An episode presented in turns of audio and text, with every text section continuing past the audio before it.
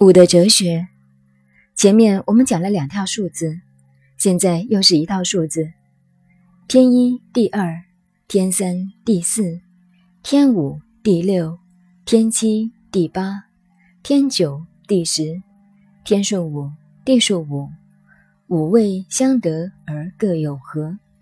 天数二十有五，地数三十，凡天地故数五十有五。此所以成变化而行鬼神也。孔子说：“天数五，地数五，金木水火土五行之数也是五，乃至佛学所讲的五大地水火风空，即五蕴色受想行识等等，都是五，是同一个数理哲学来的。”天数五位，地数五位，各位相加减后又不同了。五位相得而各有和，单数归到单数里边，双数归到双数里边。另外又是一个结论：总和的数字不同，天数是二十五，一、三、五、七、九相加为二十五，所以孔子说。天数二十有五，构成了我们农业社会二十四个节气。譬如今天是阴历三月二十七，再过几天就是清明。但是台湾的清明不作数，既不清也不明，这是闲话。二、四、六、八、十，相加为三十。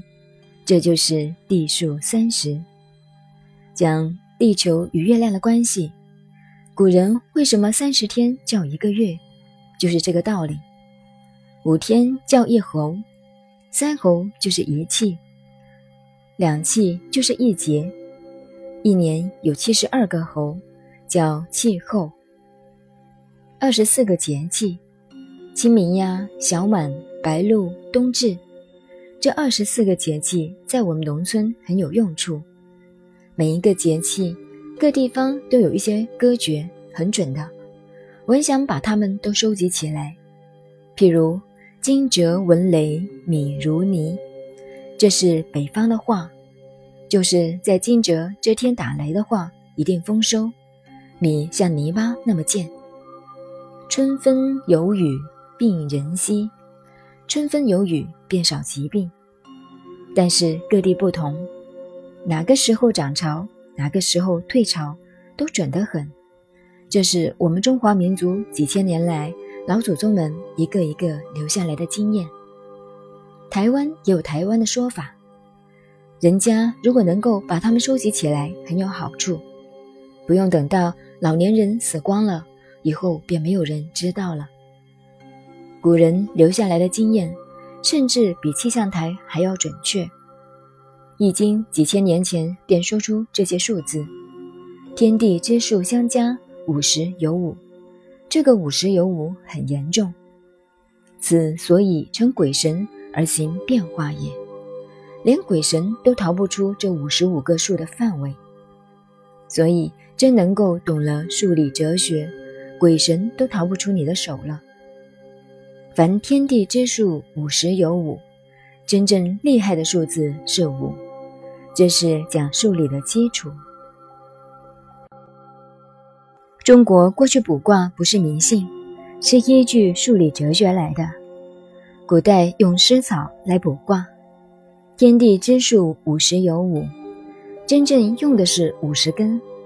为什么只用五十根来卜呢？因为那五根。基本数是不能动的，等于天体上的太阳、月亮，这五星是不虚动的。大眼之数五十，其用四十有九，分而为二，以象两；卦一以象三，叠之以四，以象四十。归吉与乐以象任，五岁再任，故在乐而后卦。大眼之数五十，眼就是演绎，所以卜卦用五十根湿草。当你拿五十根湿草一摇，磨倒完了，便从五十根中抽一根出来放一边不用。所谓大眼之数五十，其用四十有九，不用五十。如果我们懂了这个哲学的道理，不管你打仗做生意，便可永远立于不败之地。为什么只用四十九而不用五十呢？就是基本数不动。摆在那里不用。严格来说，真正要做生意，你要有三倍的本钱。如果开一个工厂要一千万的话，你便要准备三千万才能开工。为什么？因为你必须要有安全储备的原料、资金回收周转的时间，还要有意外风险的准备金等等。所以，一千万的生意便要有三千万的本钱。甚至四千万，另外一千万备而不用，应付意外情况。所以说，大眼之数五十，其用四十有九。那个一是备而不用，同样，你的那个一千万也是备而不能用的。万一到了十分危险的生死关头，就不会走投无路，也不会上吊了。所以在一开始，你便要把一贴。不死之药准备好，拿在手中，这就是《易经》只用四十有九，留一不用的道理。